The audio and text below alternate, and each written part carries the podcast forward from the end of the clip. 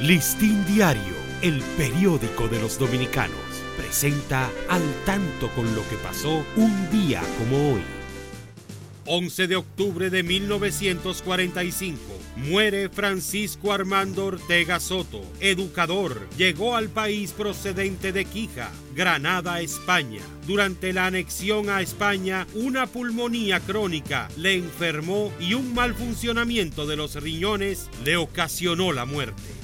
1992, el Papa Juan Pablo II llega a República Dominicana para participar en la celebración del descubrimiento y evangelización de América. Esta fue la tercera vez que visitó el país. Listín Diario, el periódico de los dominicanos, presentó al tanto con lo que pasó un día como hoy.